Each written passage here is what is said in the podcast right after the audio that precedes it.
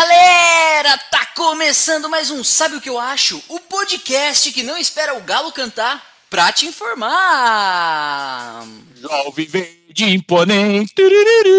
Dale! Estamos aqui com dois palmeirenses que, ao meu ver, ó, três na verdade, porque eu também sou, né? Se assim posso dizer, meio. dois e meio. Mas estamos aqui com dois palmeirenses que, ao meu ver, estão muito felizes. Felipe, você quer fazer alguma menção sobre essa felicidadezinha? E, caros ouvintes, sabe o que eu acho? Dia 18 de agosto aqui, o dia que a gente derrubou o tabu aí, ensacamos, entubamos o São Paulo na Libertadores. Hoje vai ser maravilhoso que a- a- os meus dois pares e a minha chefe são São Paulino. Imagina como vai ser meu dia de trabalho hoje, falando com esse, com esse povinho lá do Jardim Leonor, meu amigo. Bota o hino do Palmeiras, vai. Olha Bota o hino do Palmeiras aí, DJ. E o esporte espetacular também. Pá, pá, pá.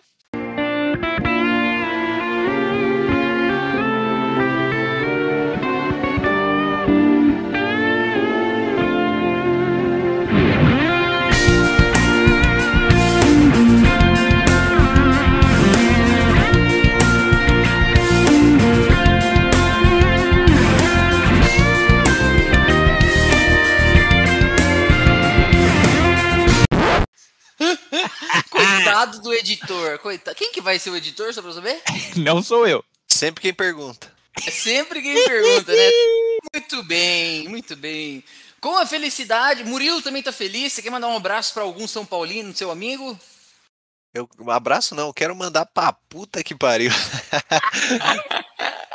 O pessoal tá animado hoje, né? Falando palavrões. Ainda bem que a gente vai pôr que esse programa é explícito para maiores de 18 anos lá no Spotify. Muito bem, muito bem. E queremos aqui já começar fazendo um agradecimento. Eu não sei para que time ela torce, mas há um agradecimento para Gabriela Benedetti, a nutricionista da última rodada do, do Sabe o que eu acho? Rodada especialíssima que teve ela ao vivaço, dando, lançando os pitacos aqui de especialistas sobre dietas da moda. Serviu muito bem para mim. Eu, por exemplo, aqui já engajei numa dieta low carb eh, de 20 dias aqui, ótima para para depois tomar no meio do nariz, porque hum, vai voltar tudo. Mas enfim, muito obrigado, Gabi. Obrigado pelos seus pitacos. E fazendo aqui uma conexão com o agradecimento da Gabi, eu quero fazer uma menção de várias pessoas aqui que fizeram comentários assim. Foi super grande a repercussão que a Gabi teve aqui no Sabe o que eu acho. Margui Moda Fitness batendo palminha. Tivemos a Contraste Estúdio de Beleza batendo palminha. Tivemos aqui Raíssa Cabrinho, que legal, Gabriela Benedetti, Nutri, sabe o que eu acho. Tivemos aqui várias pessoas falando pra gente, nossa, que episódio maravilhoso. Deixa eu pegar quem mais aqui que falou. Rodolfo Binato, gostei muito de ouvir a especialista ao vivaço. Parabéns, meus amigos. Essa bela iniciativa aqui que tivemos. Tivemos a Dani Conici sendo relembrada sempre que tocamos no assunto abobrinha. Ela que adora abobrinha, inclusive um abraço pra Dani. Maria Santíssima. Queria comer agora um- uma pizza de abobrinha, só pra relembrar aqui. Beleza, tivemos também quem mais? Tivemos a Mi Vardaro respondendo a caixinha aqui de que dieta ela gosta, da que funciona. Mi Vardaro, não sei se você tá fazendo esporte, porque esse seu namorado aí eu sei que é difícil. Tivemos Que o low carb. Jefferson Silva, o famoso G, respondendo Protein. A Protein é. Posso assumir que a Protein é a oposta da low carb ou a complementar da low carb? É, eu acho que é uma alternativa, porque o, o G aí, ele, pra variar, ele lançou um, um conceito incorreto, porque é a, o nome da dieta original é Low Carb High Fat. Olha. A balança que você faz é o carboidrato com a gordura na low carb, e não a proteína. A proteína se estabiliza. Você é meu amigo nutricionista, pelo amor de Deus. Tivemos Rodolfo Pinato comentando mais duas vezes aqui, jejum intermitente e low carb. Por isso que ele é magro daquele jeito e a gente aqui, que nem É meu amigo, pare- parece uma libélula, magríssimo. Ok, depois desses abraços aqui, quero fazer agora o Hoje na História!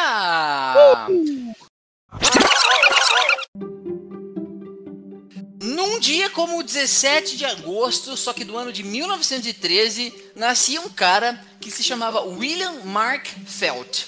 E aqui eu vou perguntar para vocês se vocês querem chutar qual era o apelido dele. Não vale pesquisar no Google. William Mark Felt. Ah, É o, eu achei que era o Michael Phelps. É o WMF, é o criador daquela ONG lá de, que ajuda a baleia, WWF. Errou, errou, errou. O apelido dele era Garganta Profunda. Olha É o Deep Throat. que, que apelido pra se ganhar, né? Parabéns aí. O Bira agora eu vou chamar ele de Garganta Profunda. Engole tudo. É.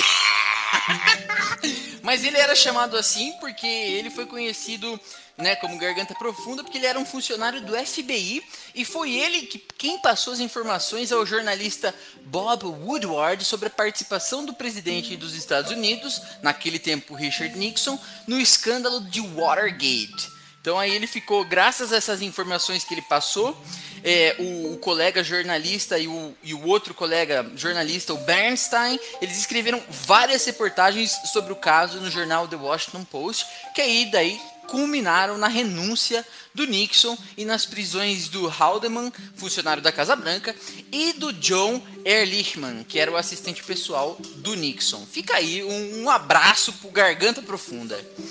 Ok. Sem mais delongas, chegou a hora de pitacar!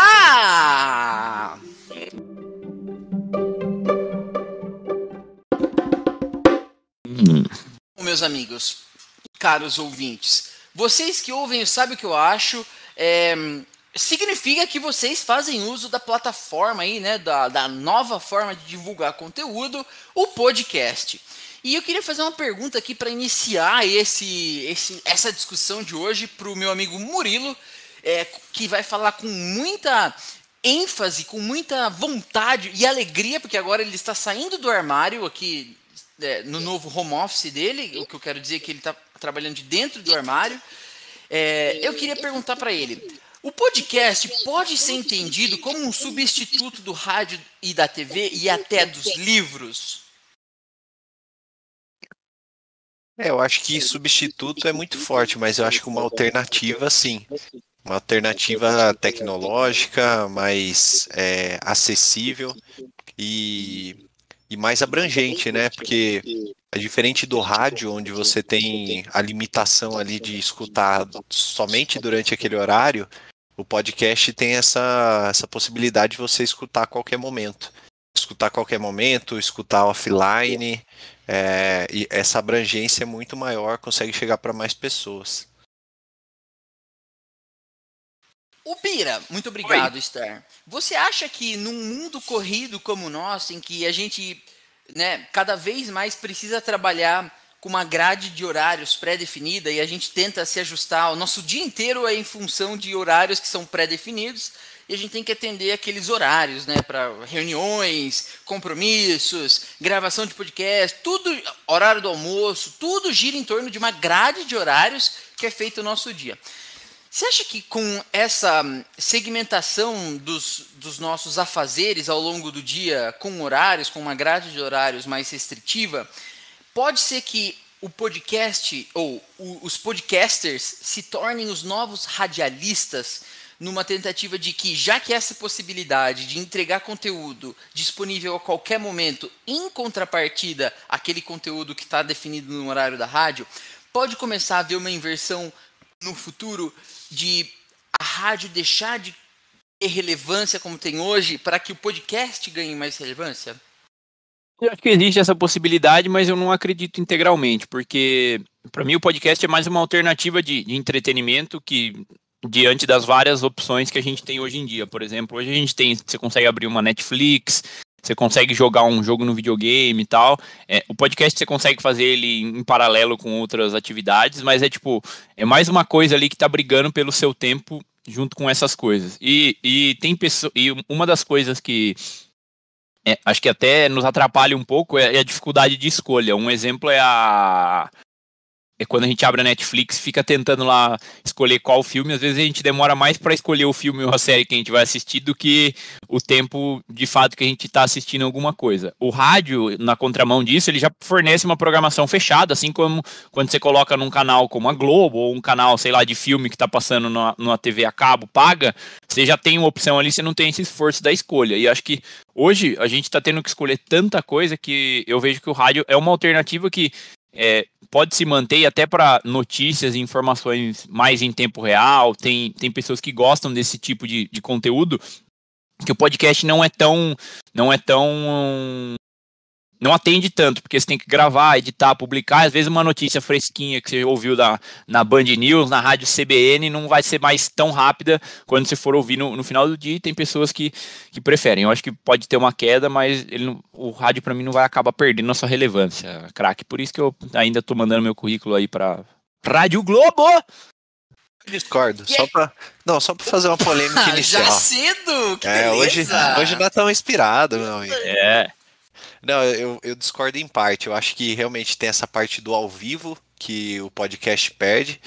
Mas eu, eu acho que isso que o Bira falou da programação, se você utiliza, por exemplo, um Spotify da vida para escutar os seus podcasts, quanto mais você escuta, mais ele vai te recomendar podcasts que tenham a ver com a sua com a sua com o seu perfil.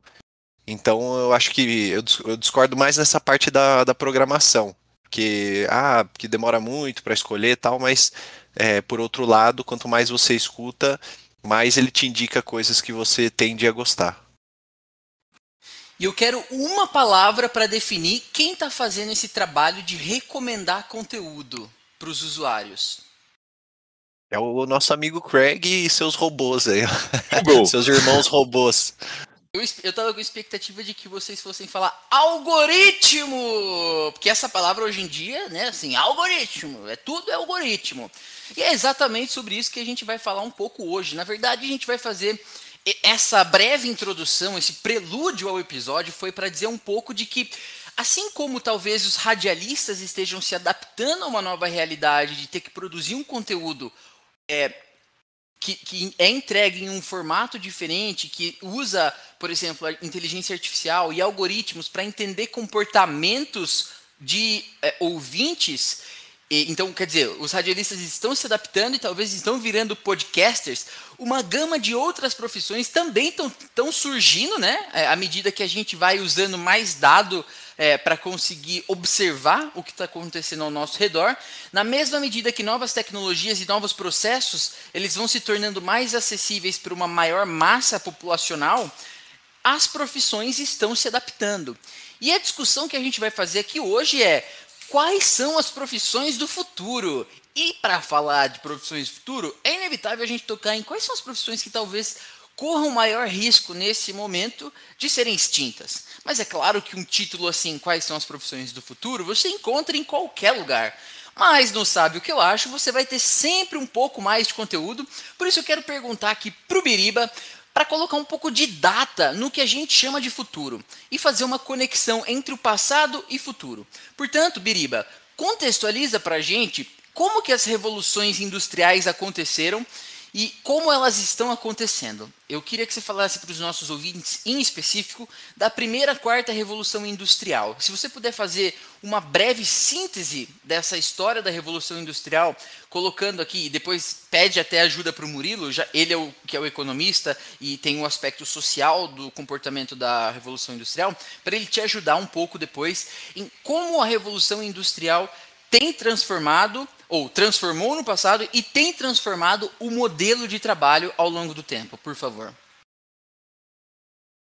Ok, vamos lá para a nossa primeira aula de história. Acho que o primeiro capítulo importante para a gente relembrar foi a primeira revolução industrial, ocorrida ali na metade do século XVIII, entre 1760 e 1840, em que a primeira alteração que a gente teve foi o, o paradigma mesmo da gente começar a produzir em grandes escalas. A gente, o, os modelos artesanais que a gente tinha, principalmente na, na agricultura, é, deram espaço para esse modelo mais industrial hoje, e, e, e, o industrial aí tratando mesmo de larga escala foi, foi aderido a partir dessa, dessa época, e principalmente com com o uso de máquina.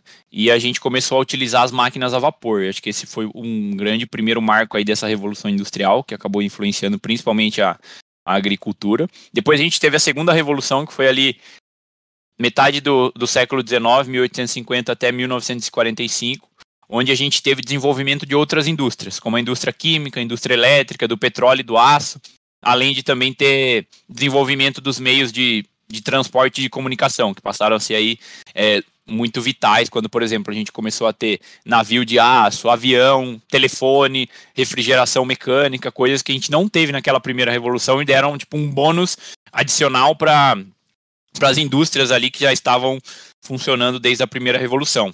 Daí a terceira revolução industrial, que mais ou menos já mais próxima aí da nossa época, envolve a época que Catupa nasceu, de 1950 até 2010, foi marcada pela substituição gradual aí da, da, dos sistemas analógicos, que a gente tinha aí muita coisa binária, tipo, funcional, pelos sistemas eletrônicos. A gente começou a utilizar microcomputadores, envolveu a criação da internet também, é, muito apoiado ali na, na época da Guerra Fria. E por fim, agora a gente está vivendo a quarta revolução industrial, que a turma aí do, do LinkedIn gosta de daquele Gary Gary, que é a indústria 4.0 que é tudo muito conectado, é, você começa a ter a internet das coisas tal. A gente ainda não tem é, um fechamento dessa, dessa quarta revolução, estamos vivendo ela, mas indica que é, tudo está conectado. Acho que esse é o, o, principal ponto relevante. Na terceira revolução a gente teve a digitalização das coisas, a, o advento da internet, mas ainda a gente não tinha essa multiconexão. Hoje,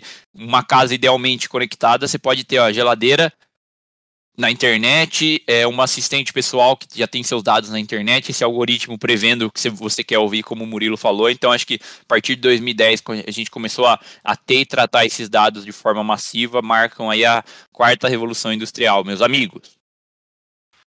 Puta, cara, você daria para um grande professor de história. Ficou excelente essa, essa explicação sua. Obrigado. Simão, Ô, Murilo, vem agora fazendo, por favor, a parte do impacto no substrato social, né? Para a gente contextualizar quais serão as profissões do futuro, a gente precisa falar assim: se a gente olhar para um período histórico e falar é, nesses acontecimentos aí que marcaram esses períodos de revolução industrial e até chegar nessa quarta revolução industrial, o que, que aconteceu com a sociedade nesse período? A gente teve, por exemplo, gente que foi é, marginalizada por conta da industrialização, por cada uma das etapas da industrialização. E aí, depois que você contar um pouco dessa história do que aconteceu da primeira até a terceira revolução industrial com a sociedade, com o indivíduo, né, o aparecimento, o surgimento do indivíduo e como o capitalismo influencia nisso, você puder falar assim, o que está em risco com essa quarta revolução industrial e por que, que as pessoas falam tanto do, é, da mudança do aspecto do trabalho, em específico nessa quarta revolução industrial? Então, cada, cada uma dessas mudanças, cada uma dessas revoluções, você vai tendo profissões ou atividades que vão ficando para trás. Então, por exemplo, é, principalmente ali na, na a primeira e segunda revolução industrial, né, onde você tem a, a divisão das tarefas, né, é, antes era tudo feito por um chamado artesão. Era uma pessoa que fazia todo o serviço. E aí, quando você divide a produção, é, você acaba, como que se diz, é, especializando a pessoa em determinado, em determinada parte da produção. Então, por exemplo, um carro vai ter uma pessoa só para apertar o parafuso da porta. E aí, antigamente, era uma pessoa que fazia a carroça como um todo. Então, a cada, cada uma dessas evoluções, você vai tendo esse tipo de mudança. Então, a, acho que as principais, as principais mudanças aí que tiveram na parte social é que é, as pessoas ficaram mais, é, mais dependentes de, dos trabalhos. Então, por exemplo, assim, antes o artesão ele conseguia fazer o produto como um todo. A partir do momento que você especializa a pessoa em determinada função, é, ela não consegue mais fazer. Por exemplo, ela é especialista em apertar o parafuso. Ela não consegue fazer mais um carro como um todo ela fica especializada e isso torna ela mais dependente. E outra questão são as, as profissões que vão ficando para trás. Você tinha, por exemplo, o cara que era ferreiro, que fazia espada, por exemplo, que não existe mais. Você tinha o datilógrafo, que não existe mais. Cada uma dessas profissões vão, vão perdendo espaço e vão surgindo novas. Até o exemplo é o Ferreiro Rocher, né? Deixou aí de, de fazer espada, escudo, foi fazer chocolate. O cara se reinventou, né?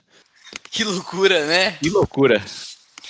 Ô Bira, mas agora, agora acabou a pergunta, agora é o bate-papo que começa. Mas assim, ó, beleza. O que a gente tá. Eu entendi o que você falou, Star. É, isso aconteceu, eu entendo, até a mecanização da produção, né? Então, quando a gente fala, beleza, lá na, agora nas fabriquetas tá tudo meio que automatizado. As pessoas não apertam mais o parafuso, quem aperta é o robô. Beleza, esse tipo de posto de trabalho tende, então, a cada vez mais ficar é, na mão de uma máquina ao invés de ficar na mão de um humano, por conta de precisão que, que se adquiriu com a robotização e tudo mais. E quando a gente fala de empregos que, em teoria, até então eram considerados que só um humano teria capacidade de fazer, o que a gente está vendo agora com, com o avanço do machine learning e da inteligência artificial é que talvez isso, até isso, empregos que hoje são considerados é, específicos para humanos podem no futuro desaparecer por conta exatamente da hum, artificialização da inteligência. E aí eu vou citar o exemplo dos médicos aqui, né? O médico nada mais é do que um cara que analisa um cenário de informações né, baseadas em relatos dos pacientes, baseado em ouvir alguns batimentos, baseado em auferir a pressão, baseado em algumas medições, alguns sinais que o corpo dão e esses sinais são coletados, e aí, baseado numa experiência que esse médico tem, num conhecimento que ele adquiriu ao longo do tempo, ele consegue passar um diagnóstico, que vai ser provavelmente a prescrição de algum medicamento, vai ser provavelmente um tratamento, a prescrição de algum tratamento. Que a gente está discutindo aqui agora é que, com o avanço da inteligência artificial e do, do, machine learning, e aqui eu queria que depois que o nosso quase mestre Biriba falasse um pouco disso para a gente, do machine learning e da inteligência artificial, a aplicabilidade dele em específico nesse setor, mas a gente está falando assim, beleza. Se eu pegar todo o conhecimento do mundo sobre medicina e colocar numa máquina que até pouco tempo atrás não tinha capacidade de processamento suficiente para armazenar tantos dados assim, e junto com isso tiver sensores bioquímicos que consigam auferir pressão, fluxo sanguíneo e outras perspectivas médicas, eu vou ter basicamente um médico robô. Então o que a gente está discutindo aqui agora é será que até será que essas profissões bom discutindo não né mas a gente vai pitacar aqui sobre em quanto tempo será que vai acontecer essa mudança de chave e será que essa mudança de chave vai acontecer e a grande pergunta quem toma a decisão que essa mudança pode acontecer o que vocês acham sobre isso eu acho que eu acho que é uma mudança que vai acontecer em algum momento. Eu acho que a gente está num momento de, de transição para um eventual modelo assim. Acho que a medicina talvez seja um ponto um pouco mais difícil de, de lidar, porque envolve diretamente com a vida das pessoas e as pessoas acabam sendo ainda muito. É, como fala? Muito. Céticas. Muito céticas e até receosas de tratar, tipo assim, da, da saúde dela com um robô. Acho que esse é um, um, um paradigma a ser quebrado, um, um preconceito que pode existir para esse meio, mas já tem muita coisa nesse sentido. Um exemplo eu vou dar para vocês. É, tem um aplicativo de, de treino que eu, eu baixei aqui, chama Workout. Sim, propaganda gratuita aí. É, ele é disponibilizado no plano gratuito do, do Gym Pass, porque eu sou mão de vaca, não vou pagar o Gym Pass. O nome. Tô indo, né? E é bem legal o aplicativo que ele faz exatamente, ele faz mais ou menos uma anamnese aí, umas perguntas iniciais ali. A anamnese é aquele que o médico te entrevista, para você ouvinte que não sabe, ó, fica aí essa pitada de conhecimento para vocês.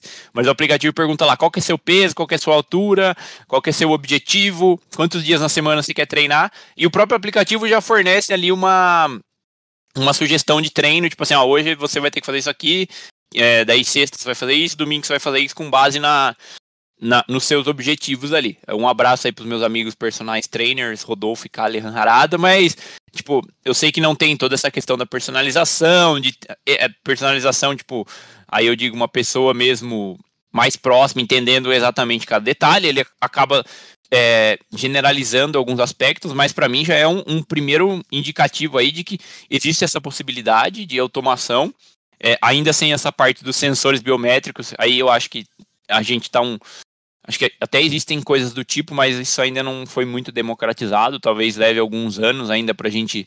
Acho que a gente primeiro tem que baratear o custo desse tipo de sensor para a gente começar a ter alguma coisa desse tipo.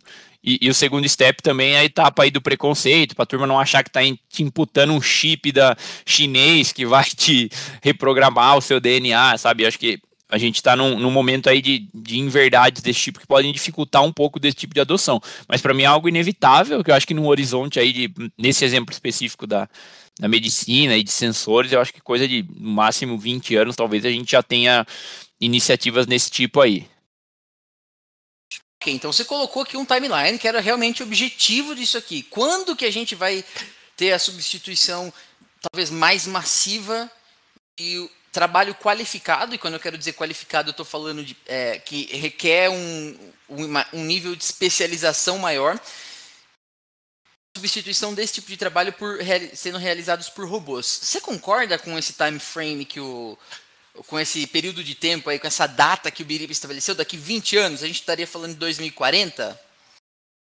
Cara, eu acho que pode ser até mais rápido. Se a gente pensar que a internet ela surgiu é, na década de 90, né, surgiu assim mais acessível para a população a partir da década de 90.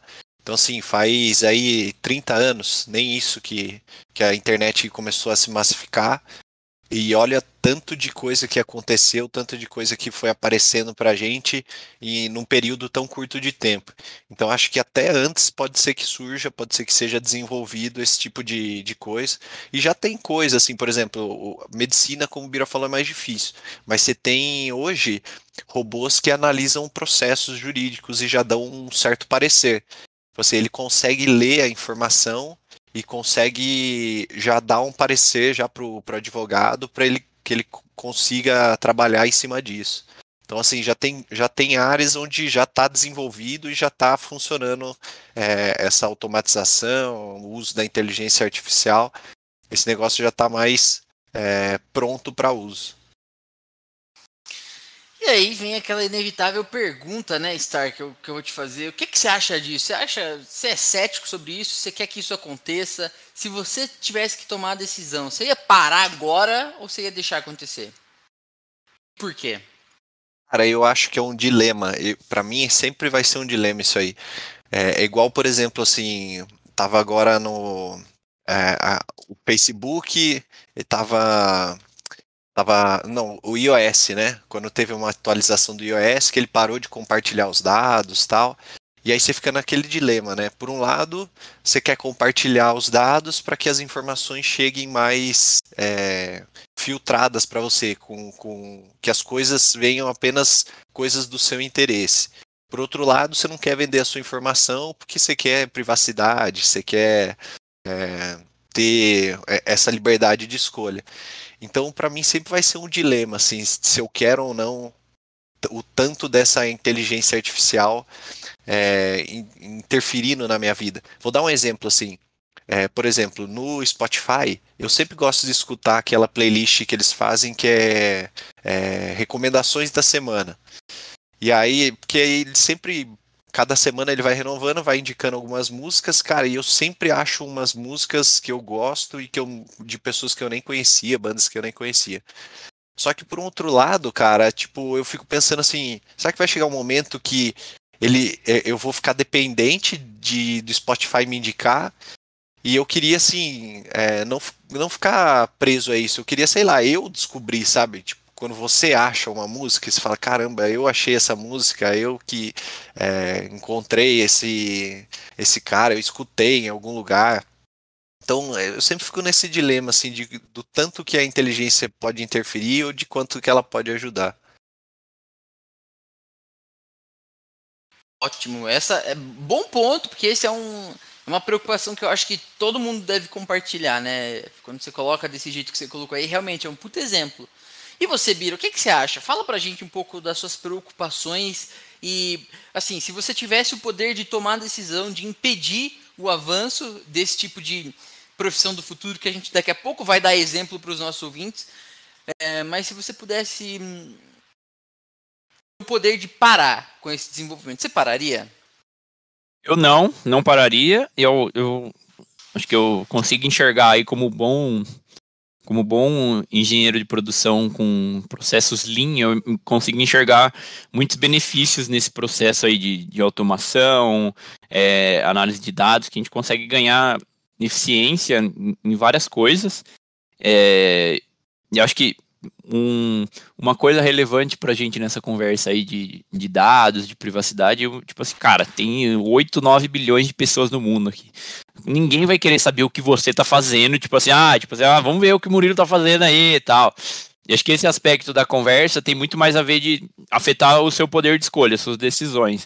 Tipo assim, começar a te influenciar para sempre você ver os mesmos conteúdos, é, ouvir sempre as mesmas músicas ali, acabar ficando numa, numa bolha. Acho que essa é, é a minha única preocupação, tipo, o fato assim de eu ter meus dados expostos, isso aí eu não enxergo como um problema é, nesse aspecto. Acho que a única coisa que eu vejo um pouquinho de dificuldade é essa questão da da, do poder de escolha, mas ao passo que a gente que a gente evolui na, na, diminuição desse poder aí, tipo assim, da gente ter mais alternativas prontas. Hoje a gente tem o, essa descobertas da semana de Spotify, a gente tem é, recomendação no próprio Netflix com modo aleatório, que pode recomendar algumas coisas pra gente. Eu acho que é, é importante também a gente, ao passo que a gente evolui esse tipo de solução, é importante que a gente, as pessoas tenham clareza que é, elas também podem fazer esse tipo de escolha. É, tipo, esse tipo de escolha não, elas podem também escolher. A dependência do, do sistema pode existir, mas você também sempre tem a outra alternativa. Acho que uma, é, é, importante a gente evidenciar essa, esse outro lado da moeda aí, de que apesar de a gente ter a tecnologia é, escolhendo e tratando várias coisas para a gente, é importante a gente ter consciência e sempre manter essa opção. Acho que se a gente chegar no momento aí de a gente não ter a opção de escolher por conta própria, aí para mim acaba se tornando um problema. Mas no modelo atual de muito mais sugestões e recomendações que a gente vive, me parece bem, bem interessante. Eu vejo mais pontos positivos do que negativos. Maravilha, muito bem. Feitos os seus devidos pitacos, agora a gente já traçou aqui uma data, 2040. 2040 nós ainda vamos ser força de trabalho, né? E, assim, se Deus quiser, eu vou ganhar na Mega Sena e vou compartilhar com vocês. Por você, 2040, pelo amor de Deus. Quero estar aposentado já, usufruindo. Coitado, meu amigo. É, nós ainda provavelmente vamos estar trabalhando. Se a gente não tiver, vai ter gente que vai estar. E a gente vai agora fazer então o Jogo do Futuro! O que é o Jogo do Futuro, ouvintes? Coisa rápida. Nós aqui vamos dar uma perspectiva de quais são possíveis. É, profissões do futuro, tá? Baseado nessa história de nós vamos ter muito mais dado para analisar e nós vamos estar tá, provavelmente em localidade, nós vamos ter a possibilidade de interagir com as pessoas de forma é, online, né? Como a gente já está fazendo agora, mas a gente vai ter é, melhorias nesse processo. Então, vai haver o surgimento de novas profissões. E antes da gente decorrer um pouco sobre essas novas profissões, a gente vai fazer um joguinho de que profissão você seria de que profissão do futuro você seria, baseado numa lista compilada pelo Guia do Estudante. Então, caso você queira acessar é, esse mesmo conteúdo que a gente vai usar, use o Guia do, Guia do Estudante Profissões do Futuro para Conhecer Hoje. Que aí, lá em 2040, provavelmente você vai estar se preparando para uma coisa muito melhor do que ser engenheiro de produção chato pra caramba. Então, vamos lá. Baseado nessa lista que os nossos aqui pitaqueiros já estudaram a fundo, eu queria saber que profissão vocês escolheriam ser, ou melhor, que top 3 profissões vocês escolheriam ser, começando pelo Bira. Então, como eu já briefei vocês anteriormente, a minha primeira profissão escolhida vai ser Walker Talker. E o que, que é isso, ouvintes? Esse inglês de desnecessário aí. É o andador papeador, né? Então, a minha função aqui seria passar tempo com clientes, principalmente idosos aí, eles me achariam numa plataforma online e, e, aí o que eu tenho que fazer é escutar e trocar uma ideia com eles. Como assim eu sou um, um cara que navega em várias frentes, aí consigo falar de vários assuntos, desde novela até futebol e machine learning, e a minha ideia é ficar trocando ideia com os coroa aí, andando e ganhando uma, uma grana com isso, ó, porque no futuro aí, como a, a nossa pirâmide etária está sendo invertida, hoje a, a taxa de natalidade tem diminuído e a expectativa de vida tem aumentado, no futuro a gente vai ter mais velhos do que pessoas mais novas. Então, well, esses, esses, essas profissões focadas aí para para terceira ou para melhor idade vão ganhar relevância. Então, eu vou ser um caminhador falador com os velhos. Você, Star, qual seria a sua top choice de profissão do futuro? Cara, eu vou usar aqui, vou é, invocar a nossa carta do Ivan Harari para esse jogo. E vou puxar aqui uma das coisas que ele fala no, no livro, que pode ser uma profissão do futuro, que é a profissão de filósofo. E aí, principalmente para responder os dilemas que a gente vai ter com a inteligência artificial. Então, tem é sempre aquele exemplo famoso né, do, do carro é, autônomo. E aí o carro tá. Você está dentro do carro, é, aparece um obstáculo e o carro tem que escolher entre desviar do obstáculo e, e acertar um poste e te matar, aí ah, ou o obstáculo ser uma, uma pessoa, né? Então assim, ou você atropela a pessoa, ou o carro, né, no caso, atropela a pessoa, ou ele desvia, bate no poste e você morre. Esses dilemas éticos do que, que vai ser o mais certo, ou qual vai ser a escolha que a inteligência artificial vai fazer, é um trabalho que exige ali um, um, uma, um estudo de um filósofo, ou um pensamento de um filósofo sobre ética, sobre moral. E aí acho que vai ser uma, uma profissão importante para o futuro. Boa escolha. Eu escolheria ser curador de memórias pessoais. Que, segundo o guia do estudante aqui, é a pessoa que contata diversos stakeholders, né, como a imprensa, fontes históricas, portanto, museus tal, para recriar e arquitetar experiências passadas dos clientes que perderam as memórias. E para isso usa é, realidade virtual. Segundo o guia do estudante, para ser um curador de memórias pessoais, você precisa ter um perfil criativo e um nível excepcional de inteligência emocional, ótimas habilidades de comunicação, empatia, capacidade narrativa e vontade de inovar. Veja se isso não é uma profissão do futuro para mim. Eu me achei aqui. Mas daí é tipo assim, recriar, por exemplo, você põe, sei lá, um óculos de, de realidade virtual e aí você vai enxergar, tipo, a casa que você morava na infância, é isso? Exatamente. A pessoa é responsável por recriar em um ambiente virtual, baseado em fatos históricos, as memórias de uma pessoa que talvez tenha perdido a memória. Entendi. É tipo aquele seriado do Netflix lá, o... esqueci o nome. Que Matrix. é meio futurista. Não, não, seriado do, do Netflix. Vou pegar o nome aqui e já, já falo para vocês. Boa, boa.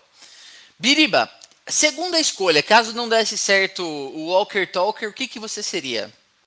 Eu gostei aqui da profissão de analista de cibercidade. Garante a segurança e funcionalidade da cidade como um todo, ao garantir o fluxo saudável de dados ambientais, populacionais pelo sistema. Então, acho que a gente fala muito de. ouve-se muito falar de cidades inteligentes, tal, soluções desse tipo. Acho que você trabalhar nesse tipo de iniciativa pública com dados, eu acho que é algo que eu acharia interessante nesse, nesse aspecto. Você tratar de grandes soluções é, cibernéticas ou cybernéticas aí para cidades mais automáticas.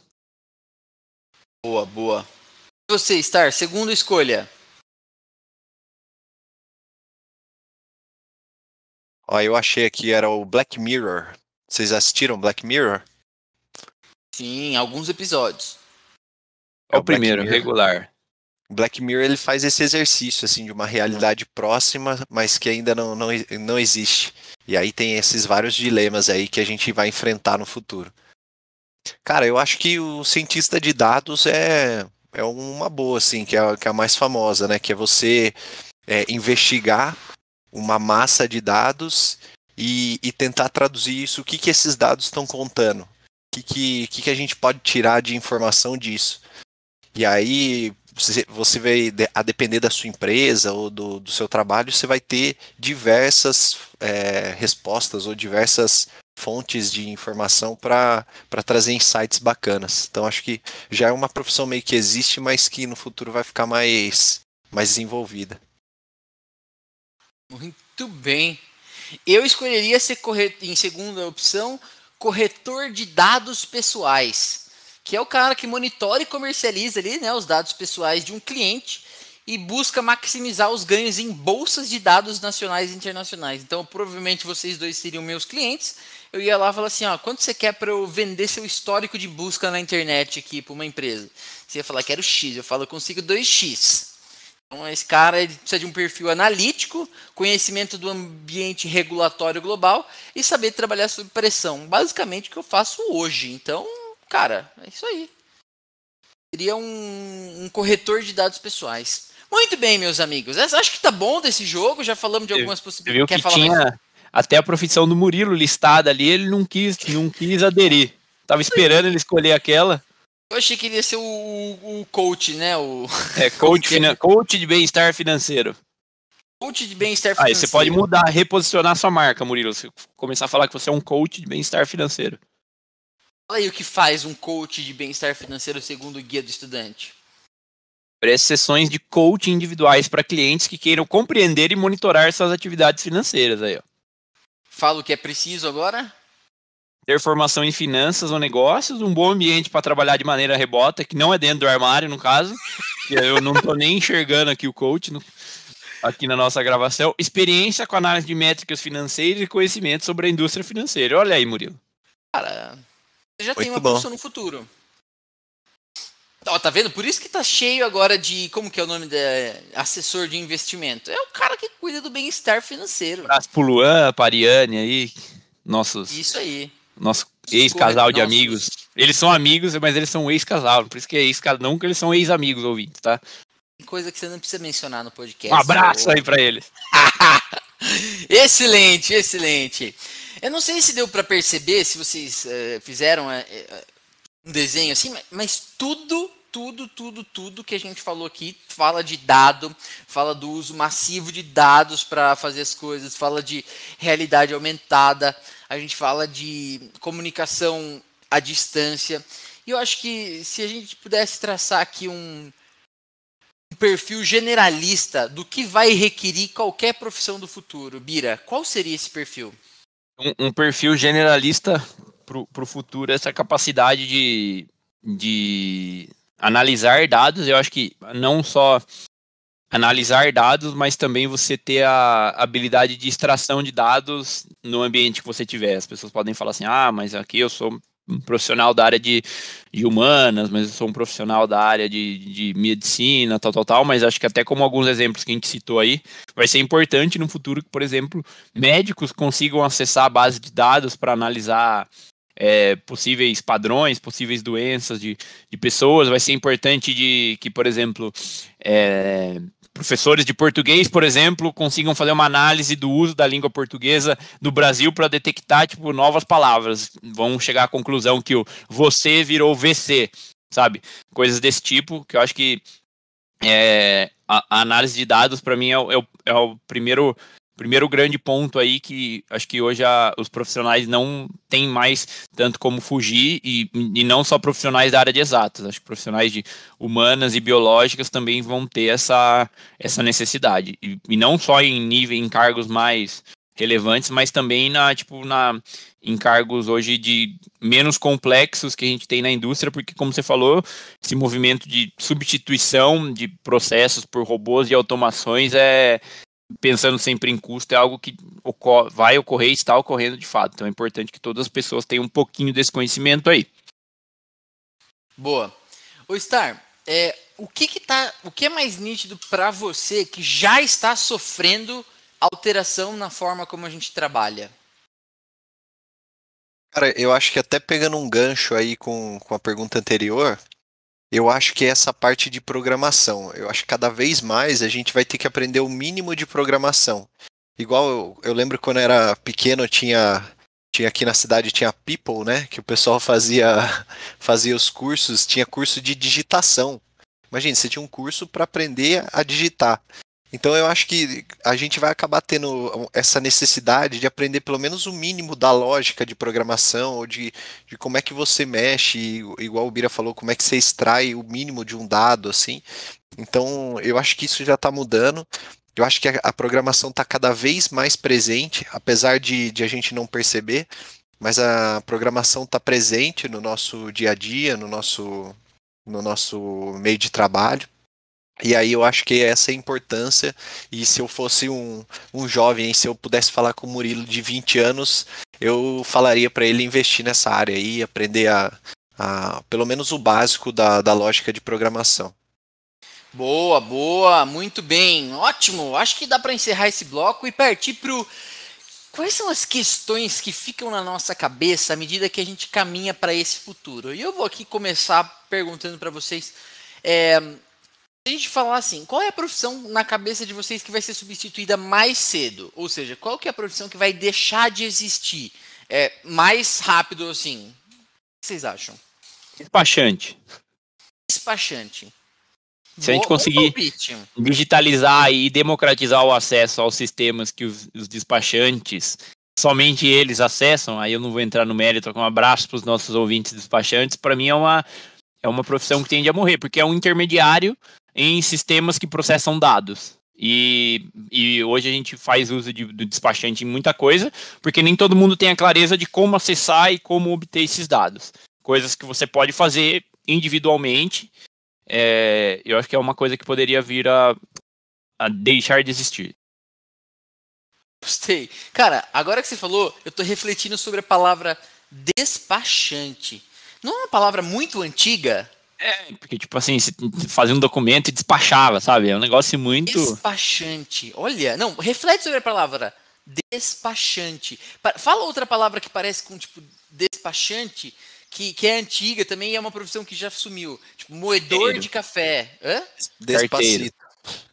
Carteiro. Não, carteiro ainda não tem como. Datilógrafo. É... Datilógrafo. Cara, despachante. Não, não soa como datilógrafo. Olha que coisa. Estava fazendo só uma reflexão sobre a palavra. Tá, Obrigado. Tá, né, gostou. o lapso é, nesse momento. E para você, Murilo, tem alguma profissão que você acha que assim, diferente do despachante que vai sumir rápido? Atendente de telemarketing. Já tá meio sumindo, né? E aí. Não sei para você, porque para mim aqui ligam toda hora. Não, não, mas eu tô falando não o ativo, o que recebe a chamada. Ah, sim, é verdade, é verdade. Esse aí tá sumindo mesmo. É Era substituído pela URA.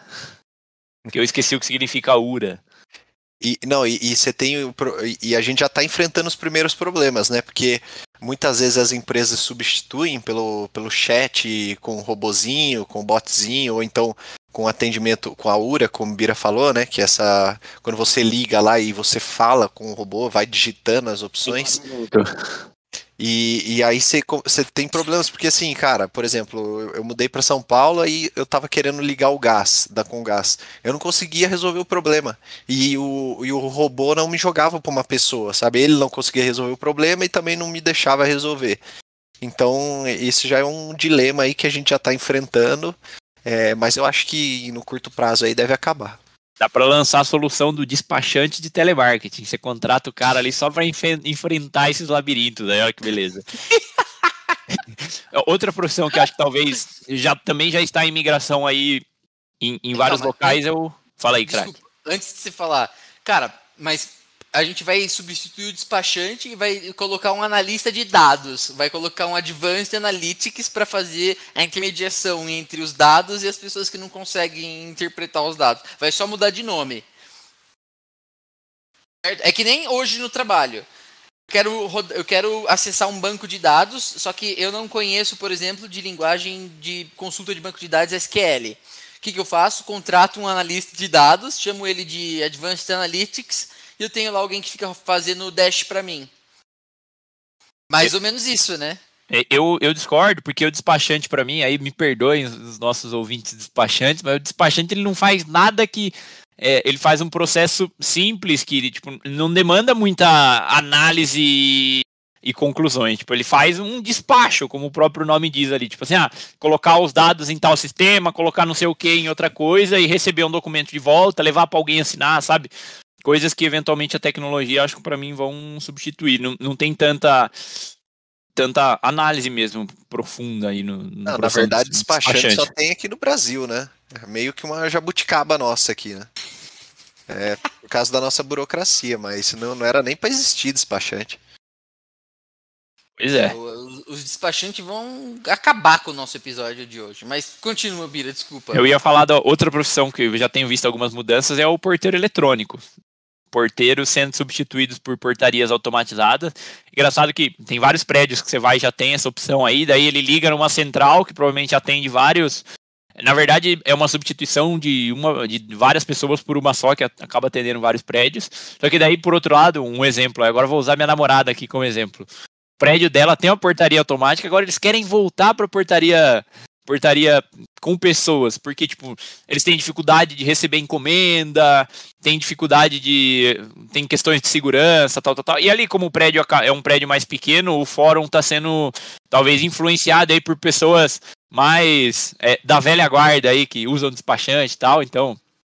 Um, um abraço aí para minha sogra. Brincadeira, o, o, o, porteiro é uma, é uma boa escolha lá, mas é, é o tipo de dilema que eu já vejo a, a pessoas, condomínios, síndicos enfrentando essa possível substituição aí, e isso aí se acaba esbarrando em alguns entraves, como por exemplo essa questão das encomendas. Você tem um porteiro lá 24 horas, o, Mercado Livre, aí, perdão aí pelo exemplo, pode fazer uma entrega às 10 e meia da noite que vai ter alguém para receber lá. E se você comprar no final de semana não tiver ninguém em casa, quem que vai receber? Não tem um porteiro. Então, eventualmente, acho que o prédio precisaria pensar alguma solução para receber coisas desse tipo, sabe? Fica aí meu pitaco aí pro prédio da sua mãe, mira.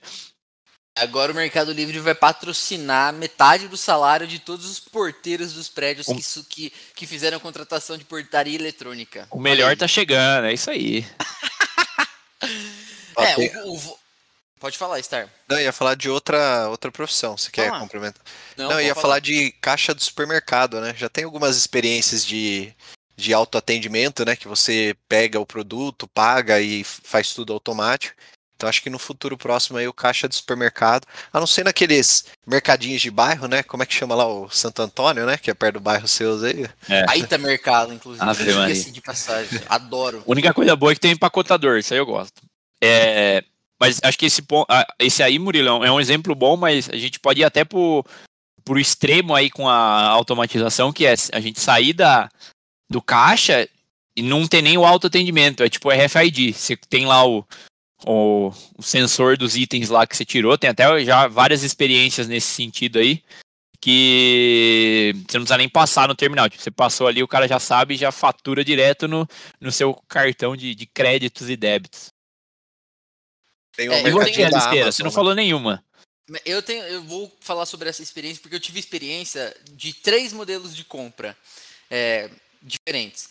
Quando eu morava na Alemanha, é, é dá pra, era bem nítido. Tinha um mercado que já tinha 50-50 dividido. Então, é para falar em estágios da evolução desses processos e da substituição ah, das profissões, a Alemanha, os mercados lá, cara, 50% eram pessoas e 50% eram é, a passagem automática.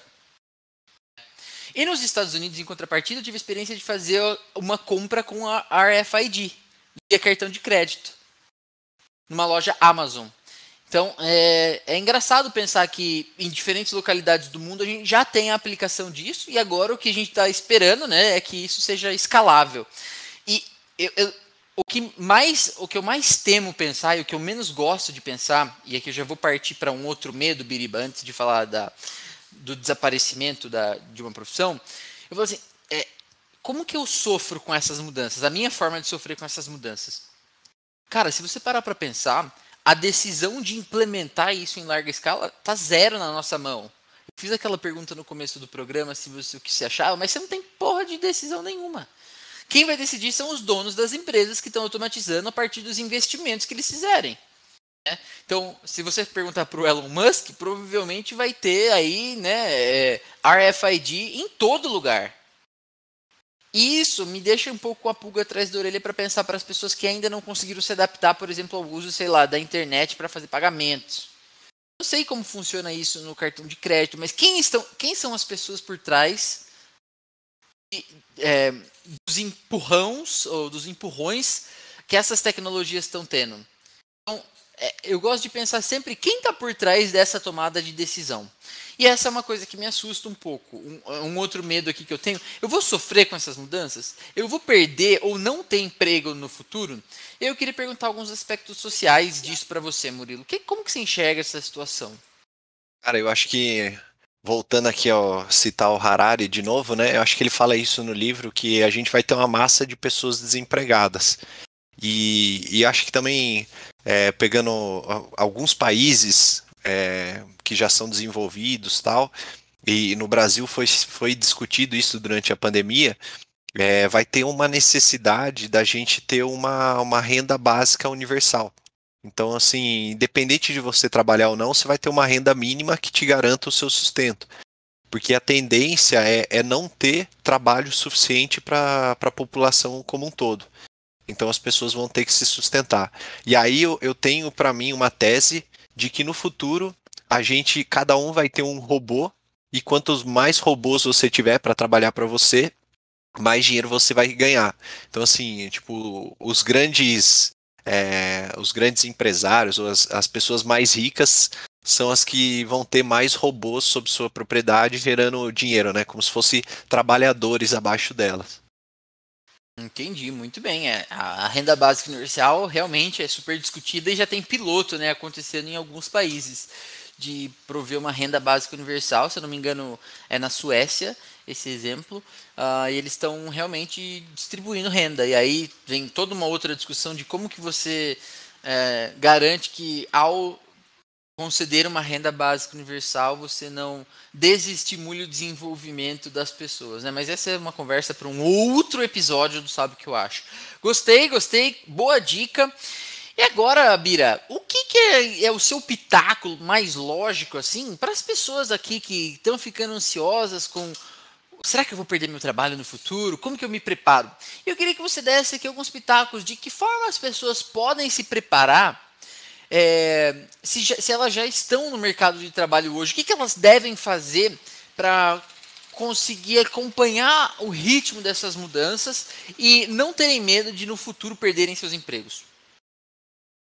Eu acho importante as pessoas conseguirem, pelo menos ali na, na indústria ou na, na área de atuação delas, a pessoa conseguir entender e mapear as necessidades futuras aí. Aí eu posso estar sendo um, um pouco enviesado aqui na, na, minha área, por exemplo, mas uma coisa relevante para o meu trabalho, para o seu trabalho, Catupe, é a gente entender mais de é, análise de dados, um pouquinho de programação, extração de dados, gestão de projetos, eu acho que são pontos relevantes que vão ser coisas que vão acabar a gestão de projetos também vai ser importante para essa ponte aí, principalmente com os profissionais de TI, para a gente conseguir entender e priorizar necessidades. Mas a, o meu pitaco no geral é a pessoa conseguir é, detectar ali as, as principais é, tendências do seu mercado. Aí estou tentando puxar algum exemplo aqui. O cara, se for, sei lá, um um enfermeiro. Eu não sei o que, que um enfermeiro precisaria estar olhando para o futuro, o que, que tem de, de, novidade nessa linha, mas ele tentar enxergar essas, essas novas tendências e já se antecipar no sentido de procurar cursos, estudos, é, palestras, coisas desse tipo, para você começar a ter contato com esse tipo de coisa, para quando surgir as eventuais alterações e necessidades, você está preparado para isso. E hoje a gente tem uma gama aí de de sites, por exemplo, Udemy, Coursera, coisas desse tipo, o que mais? Até no próprio YouTube a gente encontra muito conteúdo de muita qualidade a respeito de, de qualquer tema. Então acho que é importante as pessoas conseguirem mapear essas necessidades futuras de sua área e estudar, tem que sentar um pouco a bunda na cadeira. Acho que a internet tem muito conteúdo disponível para quem quer aprender. O que falta é pessoas com vontade e dedicação para usufruir desse conteúdo aí. Então, importante você, profissional aí, analisar o seu mercado e ver, tipo assim, o que, que tem de novidade. Eventualmente tentar entrar em dar uma olhada naqueles fóruns online, o que, que as pessoas têm falado no, no LinkedIn da área a respeito, como novas tendências. Sempre tem umas, uns get assim de inovação, acho que pode ser um bom, um bom, um bom ponto. Como, por exemplo, a gente falou aí da indústria 4.0, é um negócio que eu tenho escutado há uns quatro anos aí, é, na minha área de atuação e que, por exemplo, eu não quero hoje em dia trabalhar na indústria mais, por exemplo, mas se eu quisesse, poderia ter sido algo que eu deveria ter focado ou olhado mais no, nos últimos anos aí, se eu tivesse seguido na, mais para essa área da indústria, por exemplo. Por exemplo. Um exemplo legal do que a gente fez foi um curso de machine learning, né? Nós três fizemos aqui é, um curso de machine learning. Talvez nem todos tenham conseguido um diploma do curso, né, Bira? Mas fizemos aqui, hoje estamos aptos a falar ou a entender o que é o machine learning e o melhor de tudo, a saber se a gente quer fazer isso, né? Se a gente quer estudar mais a fundo isso. Então, a forma como eu enxerguei o curso que a gente fez de introduction, ou introdução ao aprendizado de máquina, me deu uma perspectiva muito ampla do que de fato é o aprendizado de máquina e como ele funciona e como ele rege algumas coisas já no nosso dia. Então, acho que é um bom caminho esse aí de se, começar a se aprofundar em alguns conteúdos para você saber se você gosta daquilo ou não, ou se você tipo, tá perdido é, na vida. Sinto zero aí. saudade do Convolution Neural Network. Neural Networks. Mas ali a gente, a gente, acho que a gente pecou pelo, pelo excesso. A gente foi num muito profundo em vez de a gente pegar um tipo introdução, sabe? A gente foi falar não, de mas deep, eu acho que a gente foi falar de deep learning, redes neurais. Isso aí não é o introdução ao machine learning. So Cara, sorry. Você entendeu, para você entender o conceito. Não, mas era muito, era muito já é avançado, não era o, o basics. Não, eu, eu, até acho que não era avançado não, Bira, mas é, eu acho que o conteúdo mesmo é, é denso, é tipo, é de você gostar ou não, entendeu? Eu, sinceramente, assim, não é uma coisa que me... Eu gostei do curso, mas é como o Catupa falou, não é uma coisa que eu, que eu pegaria para estudar, pra aprofundar, né? É igual o curso outro pra gente, a gente faz. Um é igual o curso de elétrica do Senai, né, Bira? Nós fizemos, mas já vimos que não ia, não ia ser aquilo que a gente ia não, seguir. Não era minha, não era minha placha. É que o Bira ele queria pegar já o código e sair program... e sair escrevendo as coisas. O que a gente estava fazendo ali era entendendo conceitos. Essa é a diferença. Enfim, muito bem. Essa é uma discussão para um outro momento. Acho que a gente já pode ir caminhando para os finalmente deste episódio. E vocês sabem que todo episódio tem o que a gente chama de Taco do Especialista!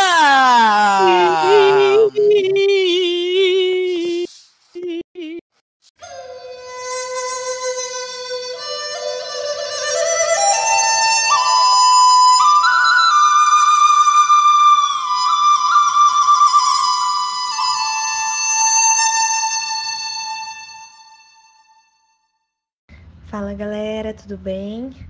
Meu nome é Isabela, sou psicóloga formada pela PUC Campinas e é um prazer estar aqui hoje com vocês para dar esse pitaco né, da especialista, poder falar um pouquinho sobre o meu trabalho.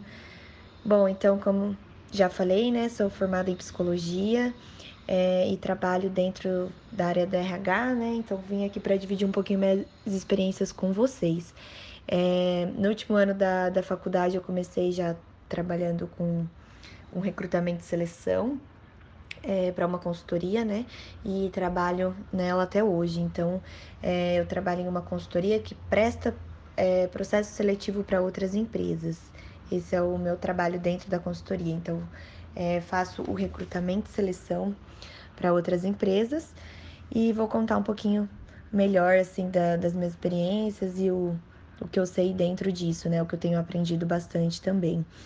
É, se a gente for parar aí para pensar, então, é, em habilidades e tipos de perfis, né, que as consultorias e os recrutadores buscam hoje é, dentro do, dos processos de seleção, né, é, a gente pode pensar em alguns deles, né, como a inteligência emocional, por exemplo, que é algo muito importante hoje, é, porque Hoje, se você não tem né, uma inteligência emocional, um equilíbrio emocional, uma estabilidade emocional, você não consegue se manter dentro de, um, de uma empresa, dentro de qualquer cargo que seja. Então, é algo valorizado bastante, ainda mais no mundo que a gente está vivendo, né, cheio de, de problemas a todo instante, no momento de pandemia mais ainda. É, outra é, ponto né, importante aí, uma habilidade seria a questão do espírito de liderança, que é algo que é bastante valorizado também, porque é, não tem empresa que, que não valorize isso, a pessoa que ela trabalha ali como um líder, que ela veste a camisa da empresa, é, que ela trabalha como se, se ela fosse o dono né, da empresa. Isso é algo que também é uma habilidade muito valorizada é, trabalhar como é, o próprio empreendedor né, do negócio. E, e, se a gente for falar agora de, de algumas tendências, né, e em termos de habilidades é, profissionais, assim, o que mais também se espera, né, dentro do, do mercado de trabalho, é, eu falaria que uma coisa está muito ligada à outra, né, mas se a gente parar para pensar, então, o relacionamento interpessoal, ter um bom relacionamento com as pessoas da sua equipe, as pessoas que você, você trabalha. Isso com certeza é algo, é uma habilidade necessária que parece fácil, mas na prática e no dia a dia a gente sabe que não é tanto assim. e capacidade de, de adaptação, então de se reinventar sempre. Se a gente pensar tudo que a gente passou aí nesse nos últimos tempos, né, por conta da, da pandemia, todo mundo teve que se adaptar, todo mundo teve que se reinventar para sobreviver em meio ao caos, né? Então isso com certeza é uma tendência é, que já vinha sendo importante e depois da pandemia muito mais. Então, a capacidade de se adaptar e de se reinventar. É, outro ponto, saber lidar com o avanço né, da tecnologia. Então, buscar ter essa facilidade de lidar com a tecnologia. É, também porque o mercado vem mudando, mas por conta da pandemia. É, hoje, quantas coisas que a gente faz é, online, né? Então, o trabalho home office ele vem crescendo cada vez mais. Muitas empresas até já entregaram o ponto assim que tinha presencial da empresa, porque está todo mundo trabalhando em casa. Então, isso acaba sendo importante você lidar com essa parte tecnológica, né?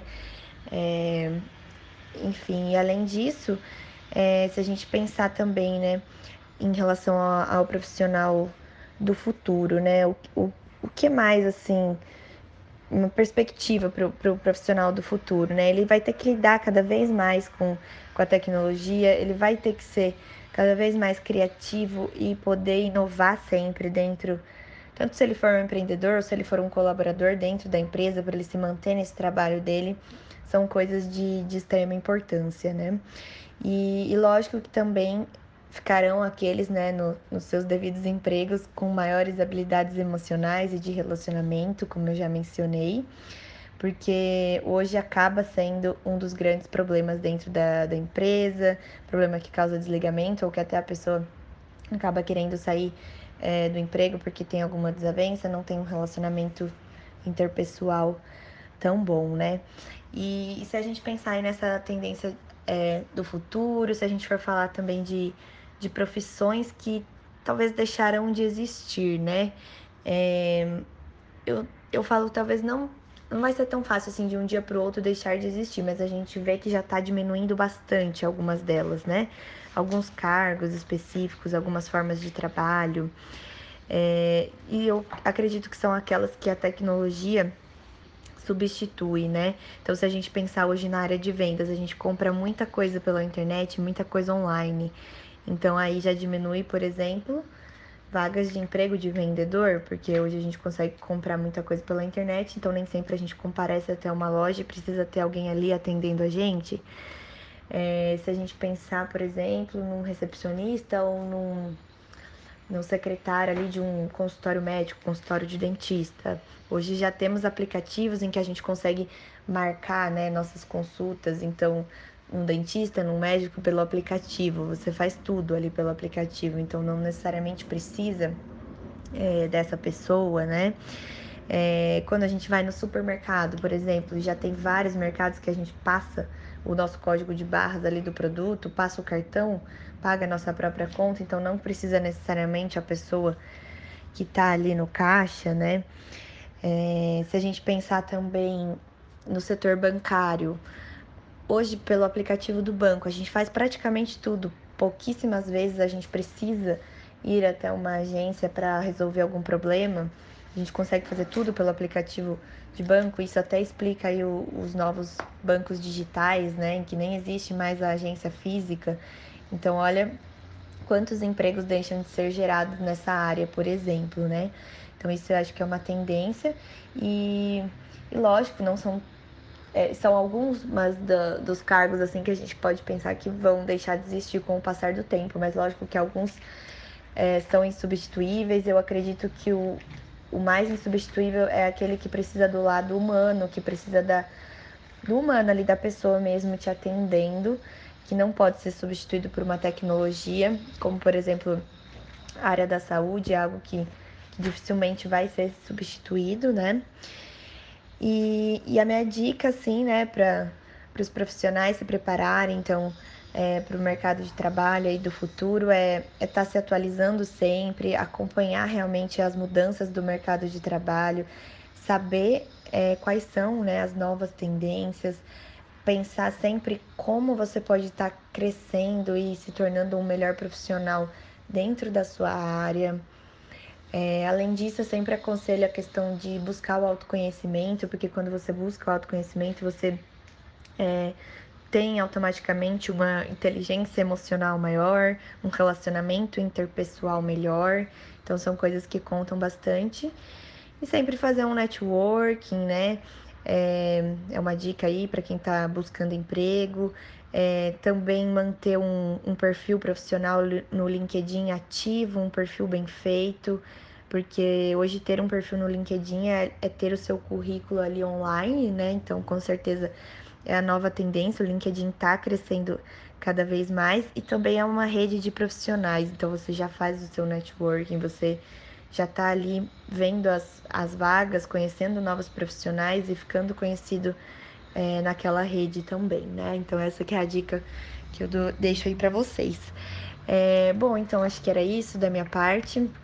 Já dei o meu pitaco, já falei demais e quero agradecer pelo convite, pela participa de participar, né, do, do podcast dos meninos, muito bacana. Gosto bastante e é isso. Qualquer dúvida eu fico à disposição. Obrigadão e um beijo.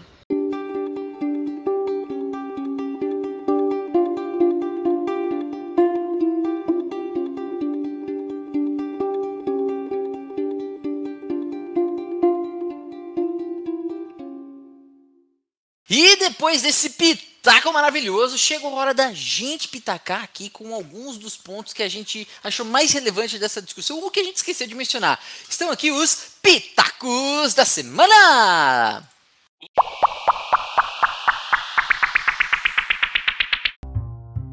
Olhe com muito carinho para áreas e especialidades do futuro que com certeza vão ser importantes, como por exemplo, biotecnologia, marketing digital, e-commerce, genética, energias renováveis e alternativas, mídias sociais, coisas desse tipo que hoje podem não ser parte do seu escopo de trabalho, mas que já estão ganhando cada vez mais importância no mercado de trabalho. Aprenda o mínimo de programação. Pegue um curso online, conteúdo gratuito no YouTube, faça pelo menos o básico e tenha a garantia de que você não vai ficar sem emprego no futuro. Nesse exato momento que você está ouvindo o podcast Sabe o que eu acho? Um novo mundo está tá sendo criado pela colisão de quatro macro tendências que a gente identificou por aqui. São elas o avanço da globalização, a virtualização das organizações, o ambiente de relacionamento que é criado pela internet, né, e a criação de tecnologias que são nativas da internet, e a maturação do, dos millennials. Isso tudo junto pode te dar um aspecto do que te espera no futuro. Por isso, não tenha medo de ler sobre esse assunto, investigue quais são as mudanças que estão acontecendo no seu ambiente de trabalho e o que, te mais, o que mais te chama a atenção disso tudo. Escolha um e vai pesquisar sobre isso, meu amigo.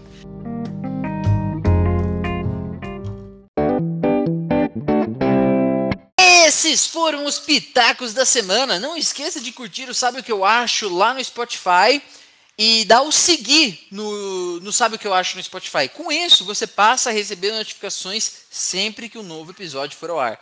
E também envie o seu comentário, a sua dúvida, a sua sugestão de conteúdo para que a gente crie um podcast que seja a sua cara. Isso tudo lá no arroba Sabe o que eu acho do Instagram. Muito obrigado, um abraço e até a próxima do Sabe, Sabe o que, que eu, eu acho? acho?